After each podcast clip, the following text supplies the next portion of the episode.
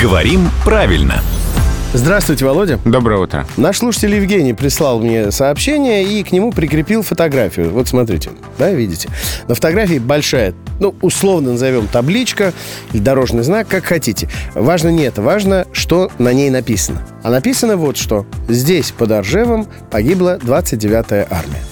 И Евгения интересует вот какой вопрос. Под Ржевом или под Ржевом? А здесь э, вот какое правило. У нас к предлогам добавляется «о», когда дальше идет односложное слово со стечением согласных. Рж. Да.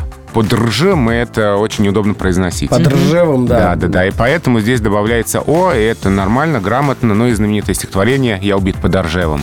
Там вот тот же самый предлог «подо». Вот я тоже хотела сказать, что это, скорее всего, калька со стихотворения, но, в принципе, Но это и грамотно с точки это- зрения русского да, языка. Да, да, нормативно именно «подо», потому что неудобно произносить Но, с другой «под». стороны, как мы знаем, художникам и поэтам позволено с языком обращаться довольно вольно, в угоду рифме, замыслу и так далее. Поэтому... Да, но здесь это в данном случае норма. Так же, как и принимать на веру и далее следовать инструкциям главного редактора «Грамоты.ру» Владимира Пахомова, который приходит к нам каждое буднее утро в 7.50, 8.50 и в 9.50. 50.